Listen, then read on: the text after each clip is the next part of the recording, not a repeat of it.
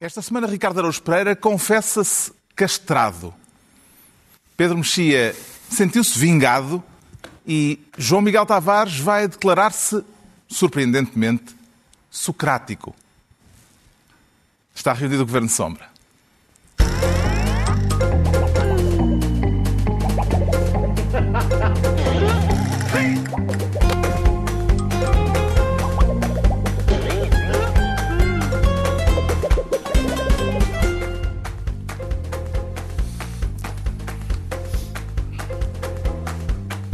Ora viva, sejam bem-vindos. No final de uma semana em que se ficou a saber que um antigo presidente do Tribunal da Relação de Lisboa usou por bom preço as instalações públicas do Tribunal para um julgamento privado, havemos de falar disso mais adiante.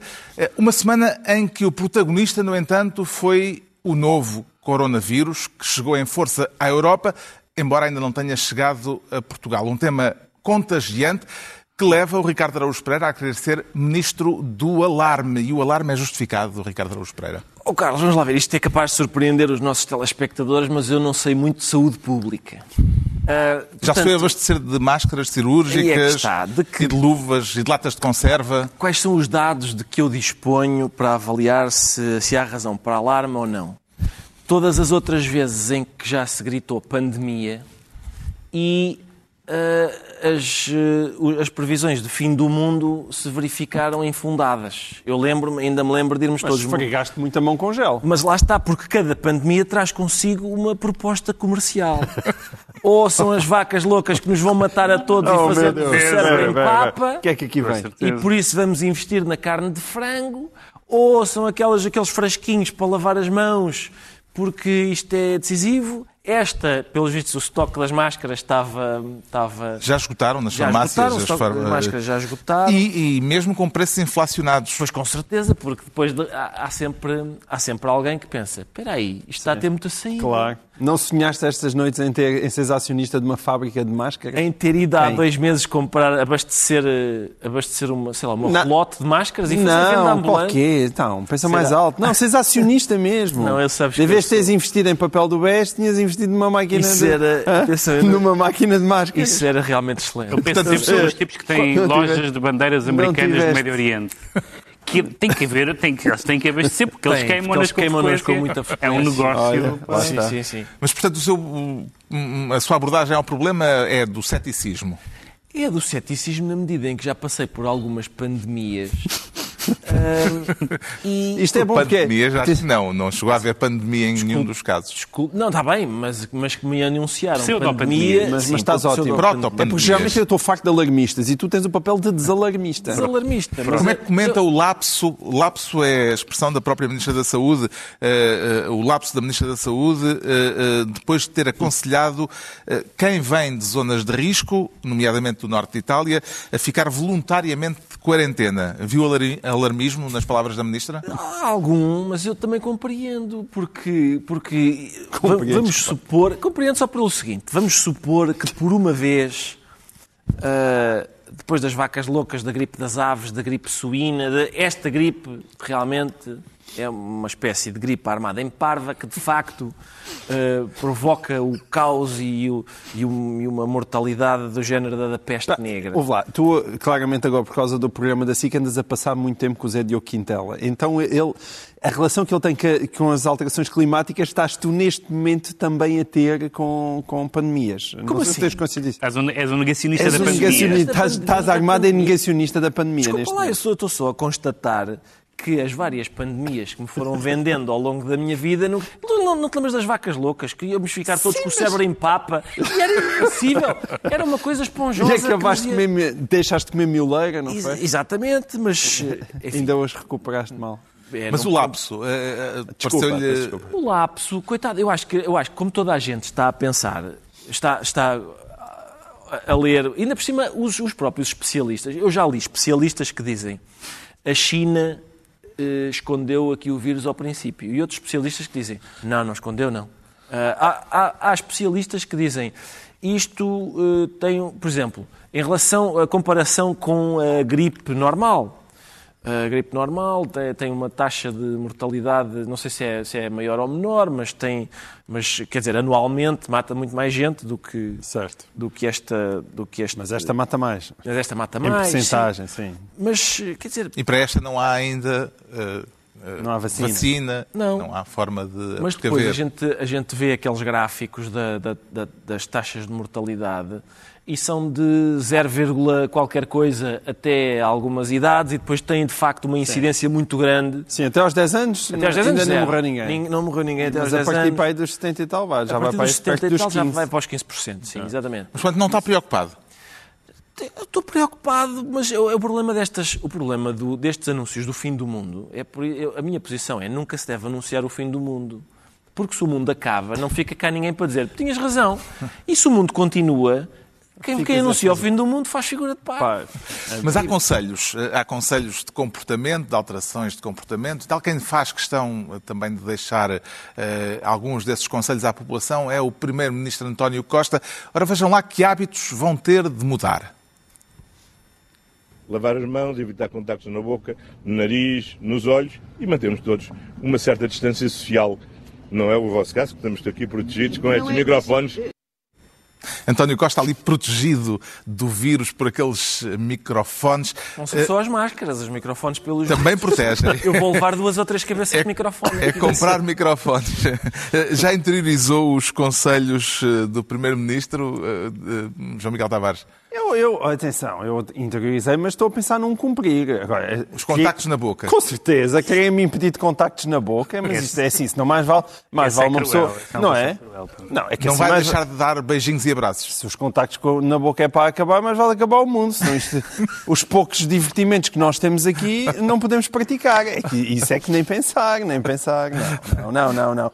Aí não me apanham, não, não. E vou continuar a dar beijinhos e, a- E abracinhos. abracinhos e tudo isso. Agora, espero que a Ministra esteja a ver estas imagens e a apontar, porque uma Ministra da Saúde não saber quais são as práticas da Direção-Geral de Saúde sobre o coronavírus, eu acho que é assim tipo como um jogador de futebol ao intervalo de um jogo ir para casa porque não sabia que aquilo era para durar 90 minutos e pensava que eram só 45. Acho, acho eu, eu- por acaso as pessoas dizem, ah, enganou-se. Eu acho isto, como é que uma, uma ministra da Saúde se engana nas medidas do coronavírus? Não, não consigo perceber, não, não consigo perceber. Eu há, há bocadinho estava a ver um, um oráculo a passar a dizer os hospitais estão preparados para o coronavírus. Dizia a ministra.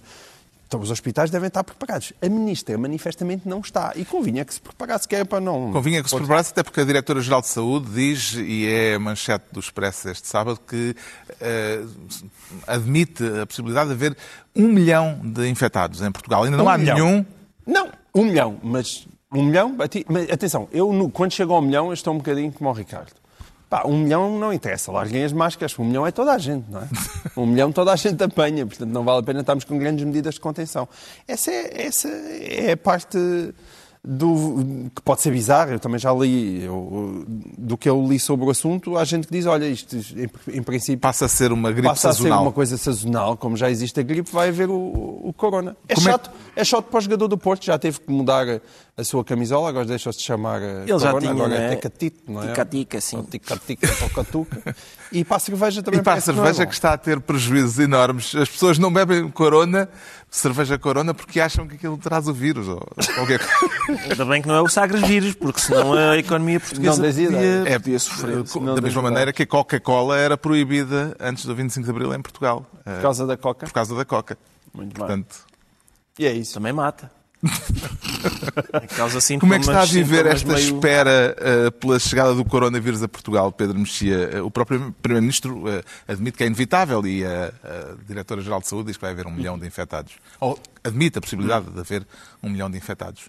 Bem, faz parte, tanto mais do que faz parte estar à espera de, de, de coisas destas, tanto mais que, como, como vocês estão a dizer, hum, eh, muitas pessoas dizem que nos temos que habituar a, a ser recorrentes. Portanto, é o normal. Mas o que é que estar- nós somos a menos que os outros estar- para ainda não termos um único caso sequer para a amostra? Já San Marino já tem um. Também não temos terrorismo, Já- queres? É, Quer Eu não dizer, quero. eu acho que é, é- é- estás na ponta da Europa. É um bocado isso, não é? Estás assim numa, numa ponta. De resto, é simplesmente fazer a- o, o que as pessoas fazem, que é ouvir. com coronavírus e resolvíamos esses dois um dois em um. Eh, que é ouvir, que é ouvir informações fidedignas, de preferência de diretores-gerais de saúde anteriores. Uh, e é basicamente isso. Eu, eu acho que nem tanto ao mar nem tanto à terra. Eu acho que mais vale haver um alarmismo moderado do que uma atitude Desleixo. de que não, não, com nos, certeza, não nos vai claro, acontecer com nada. certeza. Mas uh, não, Não deem ouvidos ao Ricardo Araújo Pereira. Gene- Não, atenção, então vocês estão a pintar a minha posição como se fosse. O negacionista da epidemia. Não, não, neguei- não neguei nada. O que eu estou a dizer O homem é que já passou por tantas pandemias. já que é eu isto para sobrevivi ele? a tantas. Sim, sim, sim. Entregamos Nunca ao Ricardo Araújo à peste Pereira a negra, pasta de Ministro do Alarme, quanto ao João Miguel Tavares, quer ser, desta vez, Ministro da Injustiça, pública ou privada, João Miguel Tavares? Essa é uma pergunta difícil, Carlos, porque acho que há ali uma espécie de melange, não é? É acho- empreendedorismo, não é? É Eh, Quer empreendedorismo. falar dos desenvolvimentos mais recentes do chamado caso Eh, Comecemos por esta iniciativa do antigo Presidente do Tribunal da Relação de Lisboa eh, de fazer justiça eh, privada num lugar público, o Salão Nobre do Tribunal da Relação. Não está disposto a encarar isto como uma atitude empreendedora por parte do Sr. Juiz? Eu não estou, não. Quer dizer, eu, atenção, eu sou todo a favor do empreendedorismo e eu, eu, eu consigo perceber as vantagens ahm, destes processos de arbitragem em que duas entidades privadas decidem à margem dos tribunais, para ser uma coisa mais rápida, arranjarem uns árbitros que ah, ajudem a dirimir esses processos. Agora, eu não consigo perceber porque é que isso se faz num recinto de tribunal e num salão nobre logo. É, é verdade que o que eles pagam ao juiz, 280 mil euros, 260 mil. 260, uh, 280. também vi 280. É, 280. Então, 280. sim. Peço desculpa ao Sr. Juiz, estava a subtrair-lhe 20, Exato, 20 mil. 20 mil. e- Estavas a ser vi- 20 mil. É verdade, se calhar 20 mil deviam ter ido para o aluguer da- do Tribunal da Relação. Este Deviam juiz também é espaço, aquele mas que foram. também é aquele que foi constituído arguído eh, por alegadamente manipular a distribuição de processos numa panelinha com outro juiz apanhado nesta é- mesma teia, nas malhas da justiça, o juiz Rui Rangel. O problema é esse. Panelinha. É panelinha, é panelinha no Tribunal da Relação de Lisboa, é uma panelinha que mete Rui Rangel e Fátima Galante e, e mete o antigo presidente do Tribunal da Relação de Lisboa, mas o problema é que também começa a meter o, o atual presidente da Relação de Lisboa, que foi escolhido pelo anterior presidente para ser, e isso é, é- acho que é mais uma notícia que vem também no Expresso esta semana, para ser ele a apreciar um- um- um- o processo em que envolvia Rui Rangel no conflito com o Correio da Manhã, e, e esse, esse mesmo eh, Orlando Nascimento, que é que, que nós estamos a falar, que atualmente é presidente da Relação de Lisboa, terá sido quem convidou o ex-presidente para ser árbitro naquele processo. E, portanto, isto já é panelinhas a mais. E eu gosto que o Tribunal da Relação seja um tribunal e não uma cozinha onde o José Avilés possa ir buscar pessoas para os seus restaurantes. Uma cozinha de sopa estragada. É, e isto, e isto está a tocar de uma maneira muito profunda, lá está, é mesmo um, um contacto com a boca, para, para citar António Costa, no- naquilo que, apesar de tudo, nós tínhamos como alguma segurança, que era a seriedade da justiça portuguesa e dos nossos juízes. Nós já sabemos que aquilo é tudo muito lento, que os processos se arrastam, que os processos prescrevem, mas ninguém estava, acho eu, ainda devidamente preparado para, de repente, para um processo que varre a- o Tribunal da Relação de Lisboa assim, nos seus, nas suas mais altas instâncias. E isto é, de um, é- acho, acho que é brutalmente preocupante. E depois é aquela coisa que a mim me deixa sempre muito desconfortável, que é quando os jornalistas vão fazer perguntas e as respostas vêm muito manhosas. E as respostas do Orlando Nascimento, tanto em relação a casos passados, como este, este caso especificamente da, da arbitragem, são péssimas. São péssimas respostas e, esse- e isso não, não repousa ninguém. Que estragos é que uma situação eh, como esta, como estas, eh, provoca no sistema judicial e na credibilidade da justiça, Pedro Mexia? Provoca porque é de outra, é de outra dimensão. Geralmente as críticas que nós ouvimos à justiça portuguesa, hum, críticas que, que fazem sentido, aliás, são sobre a morosidade, são sobre o segredo de justiça.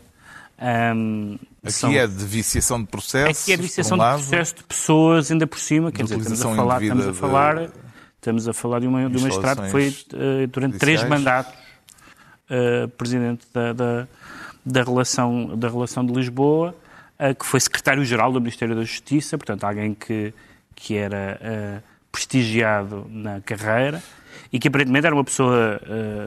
aliás, o que veio no jornal esta semana foi, divertido, porque pela sua afabilidade e o seu, a sua dimensão amigo do seu amigo, é muito simpático como, como característica humana, menos simpático como característica judicial, porque quando isso implica um, intervir de forma, de forma pouco, pouco ortodoxa, e neste caso uh, é interessante, tem havido tanta tanta campanha de algumas pessoas para prestigiar a arbitragem e o papel da arbitragem, para mais num, num sistema entupido como o nosso, e de repente esta arbitragem faz com uh, instalações que não, que não são aquelas que. Ainda por cima, com todas as outras relações a dizer que aquilo não é, não é costume, e com um magistrado jubilado que, a empochar. que à margem da lei, uh, uh, é remunerado e bem remunerado por isso. Portanto, 280 é, mil euros, eh, Ricardo Araújo Pereira, parece-lhe um bom preço para resolver uma querela judicial a título particular no Salão Nobre do Tribunal da Relação de Lisboa? Oh, Carlos, depende do que, do que é oferecido aqui. Se é só a hipótese de obtermos uma sentença ou se há catering, se há bar aberto. Eu acho que isso, isso sim. Se, se tem estacionamento VIP, há uma série de. Eu, isso devia, eu não sei quais são os, os pacotes de preços. Este parece-me que, por este valor, eu acho que até podia não ser na, no, no Salão Nobre, mas numa daquelas tendas que se montam para os casamentos e ter, e ter degustação de vinhos e, e sei lá, um, como é que se chama? Contactos na boca. contactos na boca. Já agora só faltava. Só faltava contactos na boca. Parece Mas se se reunisse muita gente, se calhar era bom uh, Mas cancelarem depois... ou pelo menos adiarem, porque agora. Uh, mas olha, é que, e estes não são só os 280, são os 280 mil neste caso, mas estes 280 mil junta mais 5 mil que acabámos de, outra vez Portugal a ser condenado no Tribunal Europeu de, Direito, de, de, de Direitos dos Homens por causa do famoso e inacreditável Direitos caso. dos homens é capaz de ser ofensivo para alguém. Exato, direitos humanos, e, e, por causa do famoso caso da gravação, não é, do, do, do Domingos Neves, que, que, que, fomos claramente condenados em, em, em uh, na Europa por causa, ilícita, por causa de uma gravação ilícita, que é aquela coisa que, que ele foi condenado, não é? O, o, o Sá Fernandes foi condenado na relação por ter denunciado corrupto. um corrupto e, e agora os juízes europeus acharam, não, isto se calhar não faz muito sentido. Quem tinha sido o relator do caso? Rui Rangel.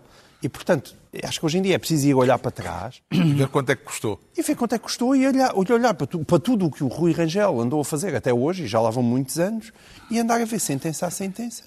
Ver o que é que faz e o que é que não faz sentido. O João Miguel Tavares fica então Ministro da Injustiça. É a altura do Pedro Mexia se tornar Ministro do Estágio. E de quanto tempo é esse estágio, Pedro Mexia? É, é um estágio bastante interessante, porque uhum. é um estágio de 40 anos, não é? como foi, aliás, eh, reconhecido por Dr. Vitalino Canas. Justamente, o, eh, o estagiário eh, de que estamos a falar é o antigo secretário de Estado Vitalino Canas, que o Parlamento chumbou esta sexta-feira, depois do PS o ter designado para ocupar uma das cadeiras livres do Tribunal Constitucional.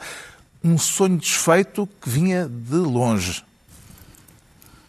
Eu andei 40 anos a preparar-me para ser juiz do Tribunal Constitucional. Uh, e ser juiz do Tribunal Constitucional é um bocadinho diferente do que exercer funções políticas. Vidalino Canas não reuniu sequer os votos da bancada socialista nesta candidatura ao cargo de juiz do Tribunal Constitucional. Aliás, os nomes propostos pelo PS, tanto para o Tribunal Constitucional como para o Conselho Económico e Social e para o Conselho Superior da Magistratura, os nomes uh, indigitados pelo PS foram todos rejeitados na votação secreta na Assembleia da República. Como é que interpreta esta derrota política da maioria socialista, Pedro Mexia? Deixa-me só lembrar que ele estava a estagiar para o Tribunal Constitucional antes do Tribunal Constitucional ser criado, foi em 82. Foi Portanto, há 38, Ou ele é? arredondou a data, ou é uma... Eu também estou a estagiar para o teletransporte, porque eu lembro-me bem pequenino, que... e nunca mais, nunca mais vai teletransporte. Mas... Um, o, é. o, Partido Socialista uh, teve uma derrota significativa teve uma derrota. Era no Parlamento. Preciso, era preciso o apoio de dois terços, uh, sabia-se que que, que, a direita não ia acompanhar, sabia-se que Que era improvável. que era improvável, eh, o PSD a estava eleição. dividido, que sabia-se que a relação com o Bloco eh, eh, não permitiria que isso, que isso avançasse, mas eh, Já é mais surpreendente que toda a bancada socialista não tenha votado. sim, Nem toda a bancada, votaram- bancada votaram, do PS tenha votado 90, eh, favoravelmente. portanto, a bancada do PS tem 108 E e votaram a favor de 93. 93. 93. Agora, há três hipóteses, todas elas, todas elas são problemáticas e uma é divertida. Uh, Porquê é que o PS avança depois do coro com este? Porquê é que propõe um nome e o mantém depois do coro eh, negativo que, que este nome suscitou? A primeira hipótese é de prepotência, é eh, eles não tiveram maioria absoluta, mas, mas acham que sim, e, portanto, eh, todos os nomes que nós propusermos vingarão. Sabem que não é verdade, aliás, com o Correio de Campos e com outros casos.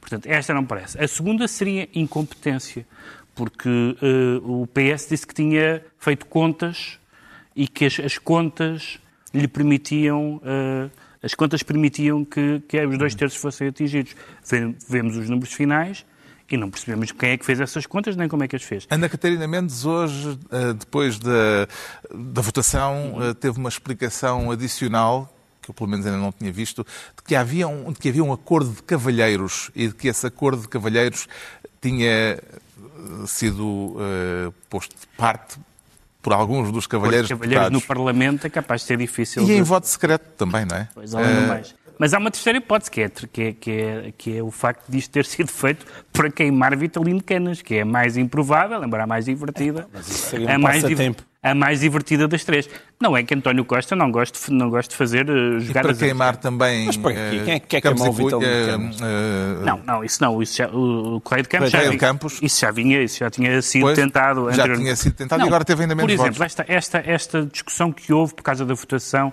e dos boletins de voto, que era a possibilidade de haver ou não, de, de se poder ou não votar num e não no outro dos dois nomes propostos pelo PS, e depois quando se percebeu que os votos eh, implicavam essa possibilidade de votar num ou no outro, ou nos dois ou em nenhum, eh, então fez um voto global, não é? E que, que portanto, é o que está outro- na lei e, e- e que, eh, pelos vistos, foi mal interpretado porque a lei anterior, de 1990, dizia que votavam individualmente e, que- e agora a nova lei diz que votam mas, mas essa, em, mas, em lista. Mas esse próprio recuo, essa própria, essa própria imbróglio, pequeno imbróglio da votação, ah, eu, não- eu não sei exatamente como interpretar. Eu acho que é possível, acho que é menos provável que as outras duas.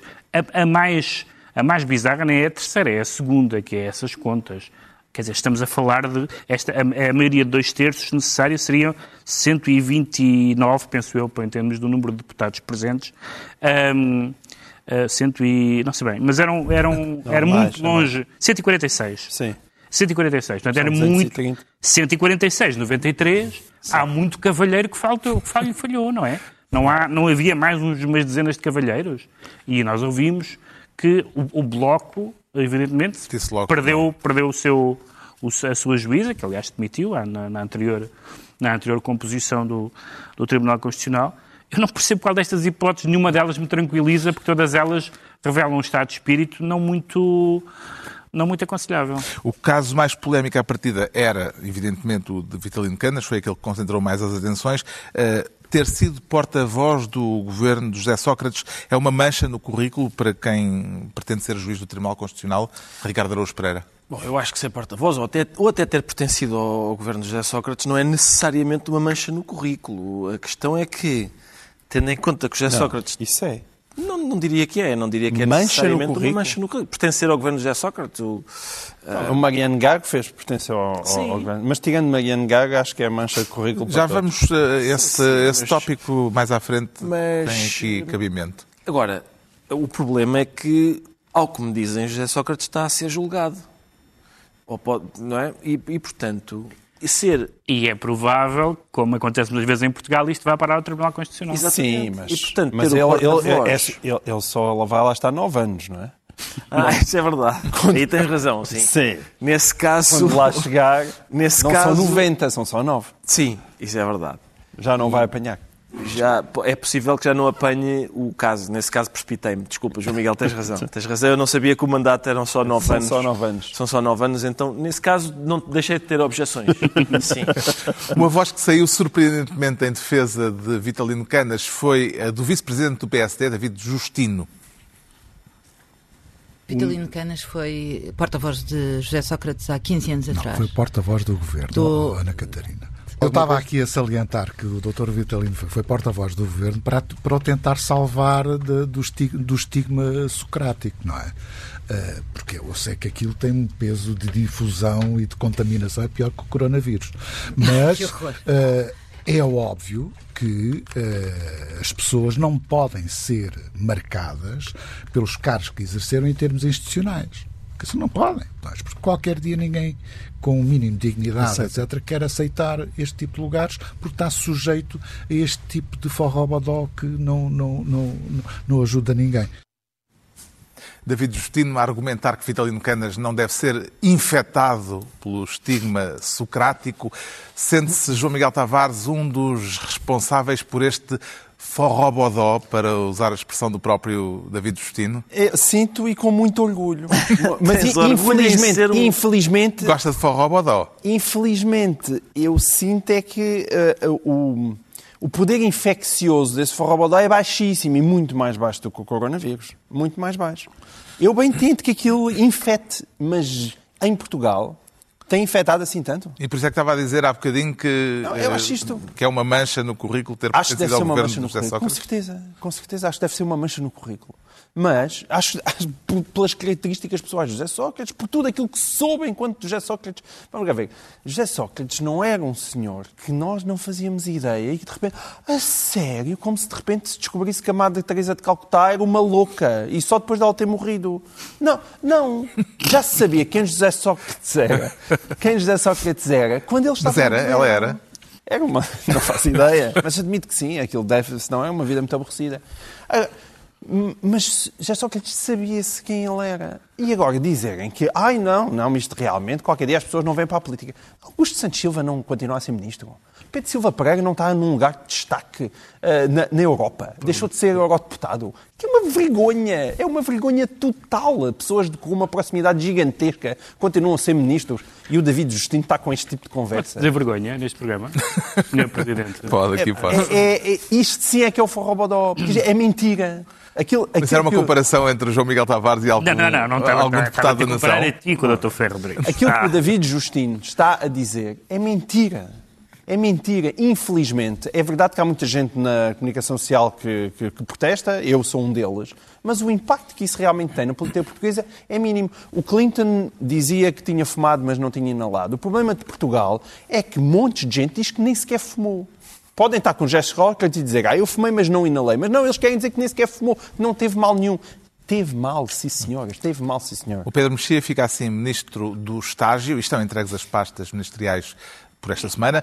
Agora o Ricardo Araújo Pereira sente-se castrado. Não vai, portanto, declamar Ari dos Santos. Ah, não, mas poderia, porque ah, depois da fome, da guerra, da prisão e da tortura, vi abrir-se a minha terra como um cravo de ternura. É Qual é a estrofe mais Não é, vigorosa? Esta é bem perigosão. Não, mas- é bonito, é bonito. Não, e, é de, e é de uma música, faz parte de uma música que me faz sempre Não, chorar. não, mas o causa dos do- Santos, não é dessa estava a pensar, não era esse, era o Eu poeta sei, castrado, não. Mas o Portugal frase. suscitado, o Portugal suscitado comove-me sempre por causa daquele refrão muito ingênuo: o povo unido nunca mais será vencido. E o cabeçudo dromedário? O cabeçudo dromedário eu gosto, essa O história. lanzudo publicitário? E ainda o malabarista cabrão, que é um verso que me intriga desde sempre, porque eu não sei como é que o poeta tem a capacidade de ver apenas pelos malabares que aquele ma- malabarista não é flor que se cheire. Eu não sei que tipo de. Ou isso ou é chifrudo. Ou isso, não. ou isso Pode- quando está no circo, a Eu- mulher. Só se é isso, só se é essa a interpretação da palavra. Mas sei. tu tens a certeza qual é que é o adjetivo e qual é que é o substantivo? Pois eu, eu não sei, não, não É sei, mas ser- ele pode é conhecer bem o cabrão Ah, polissemia. e saber que é ele o malabarista. É poesia, no fundo. É, no fundo. Presta-se a Ah, leituras bem, diversas. sim, ainda Isto bem. vem a propósito, parecendo que não, de uma iniciativa do Chega. é muito difícil parecer, mas Não, ouve lá, hermenêutica, hermenêutica à uma da manhã, isto só que é o melhor que há, sim, sim. Isto vem a propósito de uma iniciativa do Chega que não vai chegar ao plenário da- do Parlamento Chega. depois de ter sido considerada inconstitucional. Que comentário é que lhe merece a ideia da castração química de pedófilos, Ricardo Castração química de pedófilos, vamos lá ver. Há, um, há, um- ah, há países em que a castração química de pedófilos eh, existe. E uma coisa curiosa é que a castração química de pedófilos normalmente é imposta em troca de uma redução da pena dos pedófilos. Atenção que, normalmente, o que acontece com o André Ventura é que ele quer fazer aqui uma espécie de campeonato para ver quem é que gosta menos de pedófilos. E então ele é o vencedor porque propõe a castração química, enquanto os outros lembram que, por exemplo, a castração química no nosso país é inconstitucional. Mas ele supõe vencer o campeonato. É ele que gosta menos de pedófilos porque lhes propõe, propõe a castração química para eles. Lá está. Normalmente, nos países em que há castração química, a castração química é imposta em troca de uma diminuição da pena. Porque o pedófilo sai mais cedo da cadeia a troco da castração química. Só que há muitos autores que dizem que a castração química, embora reduza de facto o impulso sexual, não o elimina. E, portanto, o que se está, às vezes, há há a hipótese de estarmos a oferecer aos pedófilos uma redução da pena sem lhe impor aquilo que a castração química, ao princípio, eh, a gente suporia que iria impor. Ou seja, isto é bastante mais difícil do que estar a discutir penaltis e foras de jogo. Mas É um estás a bocado mais debater também. Tô- sim, sim, estou. Em relação, à, em relação à questão de disto não chegar. Justamente, essa é a ah, segunda questão. Sim, não chegar. Ah, Eu- eu a Comissão de Assuntos Constitucionais considerou que o projeto de lei apresentado ah, não preenche os requisitos para subida ao plenário. Exato, porque por ser inco- inconstitucional, Inconstitucional. precisamente. A questão é essa. E eu, eu depois compreendo, por exemplo, compreendo que o PCP vote favoravelmente a que não, não suba a plenário, eh, porque, porque esta proposta me parece de facto flagrantemente inconstitucional. Eh, colido com aquela norma que diz que ninguém pode ser submetido a tortura nem a tratos ou penas cruéis, degradantes ou desumanos. Exato. Mas também compreendo que um partido como o Bloco de Esquerda, um pouco menos institucional do que o PCP, vote não, ou seja, votou ao lado do CDS e do, e do Chega, porque recusar liminarmente eh, nesta fase pode abrir um, um, um, um precedente ah, desagradável para o futuro, quando, quando o Bloco, por exemplo, o Bloco ou qualquer partido propuser uma lei cuja constitucionalidade não é, digamos, eh, imediatamente evidente.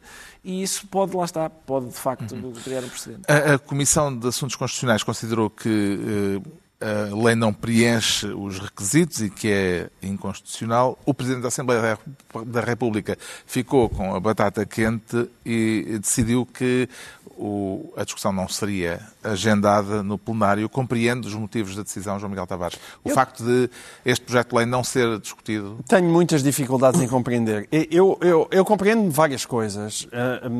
Compreendo que às vezes a Assembleia da República se calhar acha que é o Tribunal Constitucional, porque Vitalino Canas, por exemplo, passou lá tanto tempo e agora ia para juiz, portanto eles próprios devem achar que são o Tribunal Constitucional, mas a Assembleia da República não é o Tribunal Constitucional. Se a lei fosse inconstitucional, há para isso um tribunal que serve para ah, verificar se as leis são ou não constitucionais e, isso, e esse tribunal não é a Assembleia da República. Também percebo, como já se viu aqui muitas vezes, que André Ventura é um ser extremamente irritante. Aliás, ele é tão irritante que nós vimos há bocadinho umas imagens, que era o Vitalino Canas, a, a- a dizer a- o seu soundbite de há 40 anos, me estava a preparar para isso, e aparece durante a maior parte do tempo, André Ventura. Porque até ah, o, ah, o canal do Parlamento está a filmar André Ventura no momento em que, o que ele está calado e que Vitalin Cano Eu está a dizer o soundbite de todo. que, Aquilo é bem em feito. defesa da realização, suponho que se- Devia, devia ele estar quer a responder uma pergunta. Era uma resposta à, uma uma pergunta pergunta, do mas- mas- André Ventura. Exatamente, portanto, mostra, mostra o talento de André Ventura para aparecer. Agora, como se percebeu pela brilhantíssima intervenção aqui do senhor Ricardo Araújo Pereira, Ó diabo. Ele- Estás a elogiar, vou reformular então. Não, tu, tu começaste a debater e a mostrar a complexidade da questão. É verdade. É, é o problema da a questão é que a castração química, ou variações, vários modos, mas isso é, está na Suécia, na Alemanha, na França, no Reino Unido, na Dinamarca, na Califórnia. E o Ventura está farto de dizer isto. E, e é verdade. Aquilo é, é um, é um assunto perfeitamente discutível. Eu não tenho nenhuma opinião eh, em relação eh, eh, substancial em relação, àquilo, em relação a isso. É daquelas coisas que também a gente tem que ir para casa estudar mas não ser debatível. Atenção, a lei, eu admito que a lei que ele fosse apresentar, que eu não conheço, podia ser altamente criticável e uma barbaridade. Mas o assunto em si da castração química de pedófilos não ser debatida na Assembleia da República é ridículo. Surpreendeu o Pedro Mexia o facto do Bloco de Esquerda se ter oposto ao veto eh, a esta discussão? Ah, não me surpreendeu muito, porque há, du- há duas, há dois O aspectos. Ricardo aventou a hipótese de eh, o ser por, porque o Bloco de Esquerda é um partido menos institucional que o PCP. Só, não, sei só, não sei se é só isso. Há, há aqui a questão substancial, que é saber, número um, se isto é eh, constitucional ou inconstitucional ou até aceitável. Acho que com a formulação que tu leste da Constituição, ninguém pode ser submetido a tortura nem a tratos ou penas cruéis, degradantes ou desumanas. Acho muito difícil que a, a castração química, que não é só o ato, o ato em si, mas também as consequências hormonais, físicas que essas pessoas sofrem, eh, não seja definida assim. Claro que as pessoas podem dizer, ah, mas são pedófilos, não me importa nada com o que lhes aconteça. Não parece que seja o tipo de raciocínio que seja de, de defender numa ordem jurídica que não seja brutal. Eh, esse é o ponto número um. O ponto número dois é que o facto da Comissão eh, de Assuntos Constitucionais se ter pronunciado sobre a, sobre a possível inconstitucionalidade desta, desta proposta, como o Bloco disse, eu estou de acordo com, com- com- com o que o Pedro Filipe Soares, nomeadamente, disse, hum, isso não deve, ser, não deve, não deve impedir de que se possa discutir. Aliás, lembrou-me um assunto que não tem muito a ver com, não tem nada a ver com este, mas tem alguma coisa a ver em termos do raciocínio que está por detrás agora deste, deste aspecto, que foi quando a professora Fátima Bonifácio escreveu aquele artigo polémico no público que foi acusada de racismo, etc. E uma das pessoas que a defendeu foi o professor Fernando Rosas, do Bloco. Enfim, ele ali não é do Bloco, mas só para fazer esta ligação com o Bloco. E o, e o professor Fernando Rosas disse uma coisa que eu subscrevo, que é Uh, hoje em dia é ela, com quem eu não concordo, dizia ele, que está a dizer coisas que não se podem dizer em público, mas eu já tive a, a- a experiência de não me deixarem dizer coisas, noutro regime, naturalmente. Exatamente. E no futuro, como hoje em dia o número de coisas que se pode dizer começa a ser um bocadinho. uh, uh, o espaço, espaço diminuto e, portanto, eu acho que se pode dizer coisas, pode-se discutir coisas, pode-se arrasar propostas e, mais uma vez, não vejo não vejo, não vejo eh, possibilidade de continuarmos a cair sempre na solução que mais convém ao Chega, que é sempre o que está a acontecer, caso após caso. Só houve uma, houve uma vez que o Parlamento mostrou sensatez, foi quando ele faz as declarações sobre a deputada Joacine, sobre o repatriamento e não sei o que mais, e o Parlamento, enfim, pronunciam-se todos, mas abdicam de levar aquilo a uma condenação formal se não é cada, cada caso gera uma condenação em massa, gera uma vitimização, gera forrobodó, isso e forrobodó Estás parlamentar. parecido porque é que o Ricardo Araújo Pereira diz sentir-se castrado, quanto ao João Miguel Tavares declara-se socrático. Está tudo bem consigo, João Miguel Tavares? Não, estou ótimo, estou É? ótimo. Ainda se lembra da última vez que tinha dado razão a José Sócrates em alguma coisa? Eu dei razão a José Sócrates em imensas coisas, nomeadamente no início do seu mandato, hum, antes de descobrir quem é que ele era. Mas depois de descobrir Não quem soubeste tudo logo? Ah, não. Não soubeste tudo? Eu não, não. Olhar não. para ele? Não, Não. estava lá tudo? Não, Ah, não, nem estou- sempre está. Pedro, estou nem sempre chocado, está. estou chocado. Ao fim de dois anos já estava. E aí foi quando eu comecei a mandar vir. Mas isso, Quer saudar um dizer, artigo- mas isso não quer dizer que, que ele, como político, não tenha feito coisas bem feitas. Atenção, eu não acho que. Eu não vejo o mundo como índios e cowboys, não é?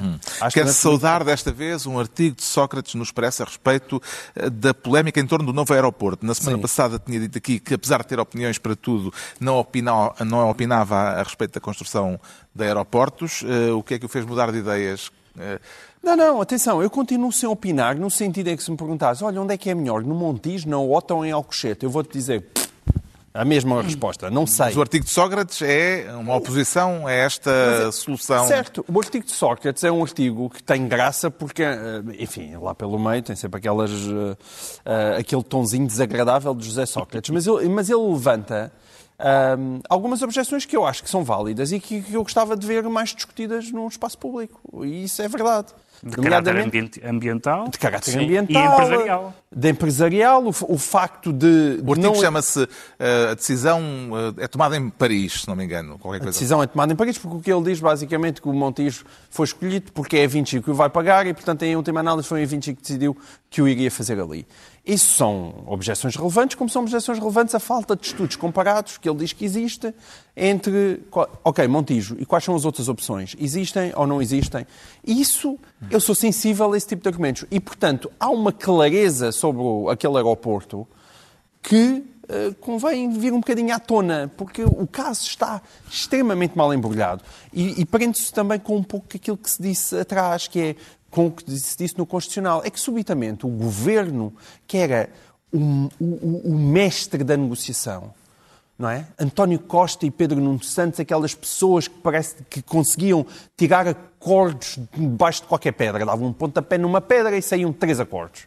Agora, de repente, não conseguem chegar a acordos sobre, sobre, sobre juízes do Constitucional, não conseguem chegar a acordos com municípios a propósito sobretudo do, município, Sobretudo municípios então, com, eu pergunto o que é que se está partidos. a passar. Com certos partidos, o que é que a construção do novo aeroporto parece estar, neste momento, encalhada no voto negativo que o município da Moita dá ao projeto, um voto vinculativo, de acordo com a lei em vigor.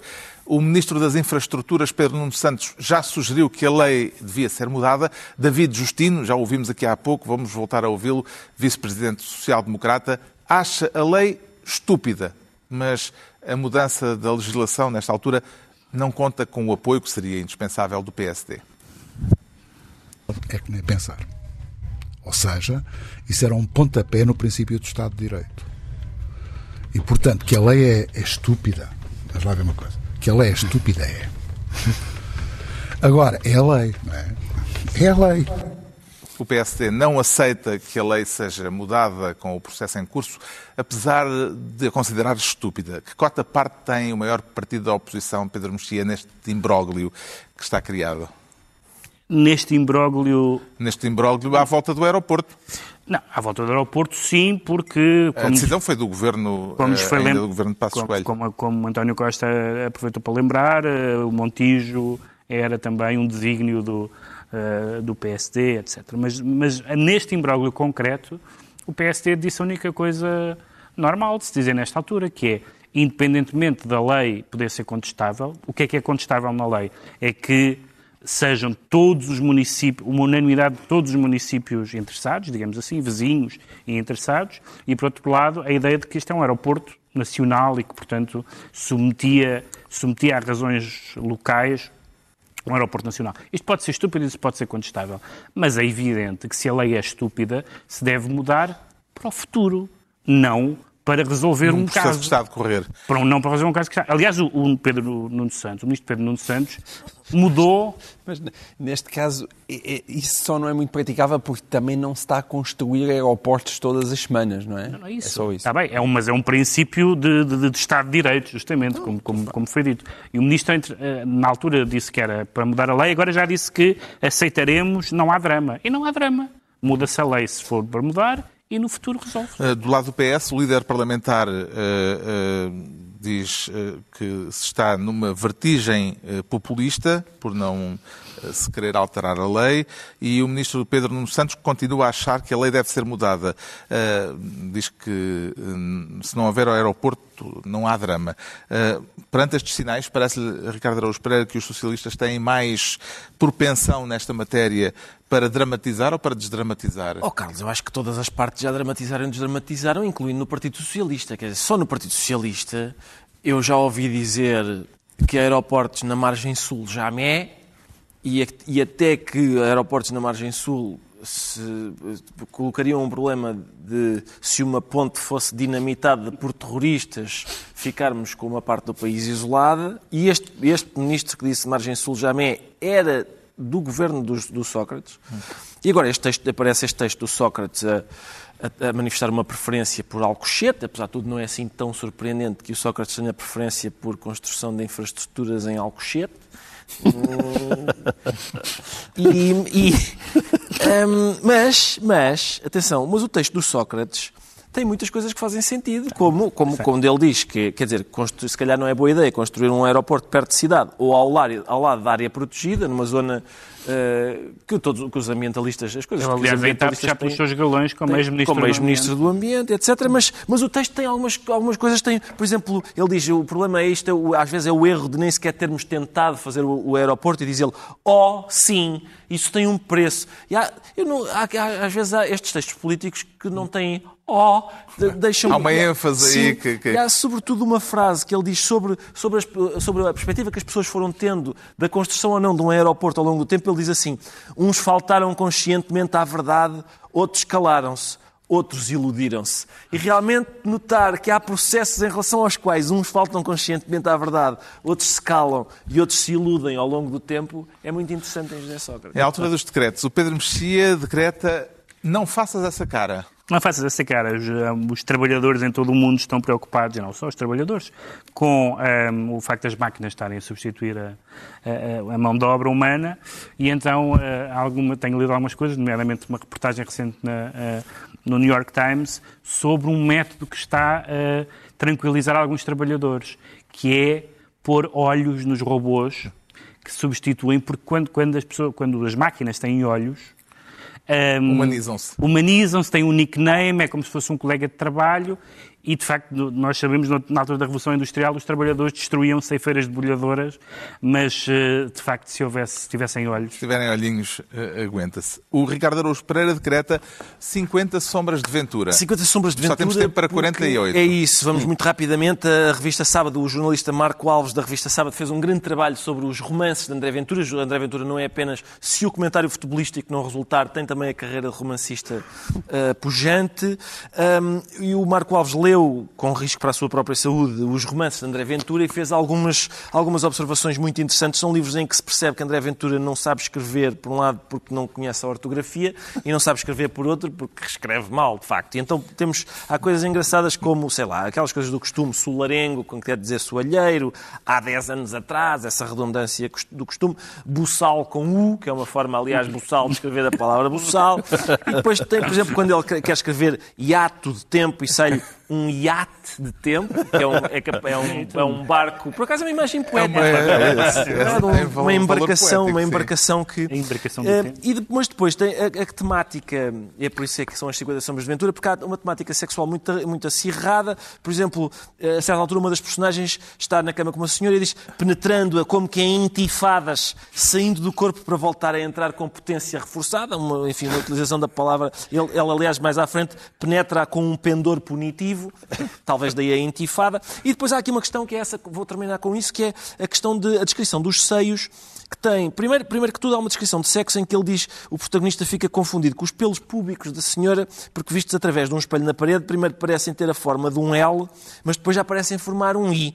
E o homem está perdido nesta sopa de letras em vez de se concentrar no essencial. Portanto, a senhora tem um I e um L, se calhar é uma apoiante da iniciativa liberal, e escolheu essa, essa forma de, de fica o manifestar. Ideia, fica, a ideia, fica a ideia para, para, para, as, para as apoiantes. E depois a questão, é, a questão são os seis. Os seis aparecem sempre designados como deu por si a pensar nos seios de Cristina, mas distraiu-se pelo volumoso mas teso traseiro de uma, de uma senhora que passava. E depois é uma jovem de seios longos e aparatosos. E depois seios, seios longos e ainda duros. A seguir, uh, os seios estavam duros em consonância com a face que parecia tensa, seios duros e insinuantes. Os seios, os seios não eram, seios, não eram longos, mas estavam firmes. Os seios de rosa estavam duros. São sempre seios longos e duros. Ora, na cama, a minha experiência é que o que está longo e duro não são seios. Não é? É capaz de. É, de haver aí um equívoco. E pronto, e passamos dos livros de Ventura para o livro da semana, com muito pouco tempo, trazido pelo uh, João Miguel Tavares desta vez. Uh, uma boa sugestão de leitura para terraplanistas. Exatamente, sim. E também há alguns seios, não são longos nem são duros, mas há alguns seios aqui. Como é que serão longos? São pingões, são muito pingões, não é? Depois... Não, aqui, aqui há seis pingões também. Isto é, isto é, um, é um livro do século XVI. O, o, o António Pigafetta foi uma das pessoas que embarcou com Fernão Magalhães na, na, na viagem à volta do mundo, que não foi para provar que, aqui tem regra esférica, mas foi para provar que as Molucas, que as Ilhas Molucas, que as Ilhas das Especiarias pertenciam à Espanha, e é um empreendimento extraordinário. O Stephen Zweig dizia com razão que era a maior odisseia da história da humanidade, e acho que era mesmo. Este foi um dos 18 que conseguiu efetivamente terminar essa viagem. Fernão Magalhães, como sabe, morreu a meio. E este é o único relato de viagem que, se, que existe, não é? Sobre essa expedição. Sobre essa expedição. E é um livro muito, muito curioso de ler. Uh, uh, mais coisas haveria a dizer sobre ele. Mas, fica mas ficámos nos cheios. A, a primeira viagem ao redor do mundo, o relato da expedição de Fernão de Magalhães há 500 anos, pela pena do cronista António Pigafetta, uma obra agora reeditada pela Oficina do Livro, a concluir mais uma uma reunião semanal. Dois, oito dias, à mesma hora, novo Governo Sombra, Pedro Mexia, João Miguel Tavares e Ricardo Araújo Pereira.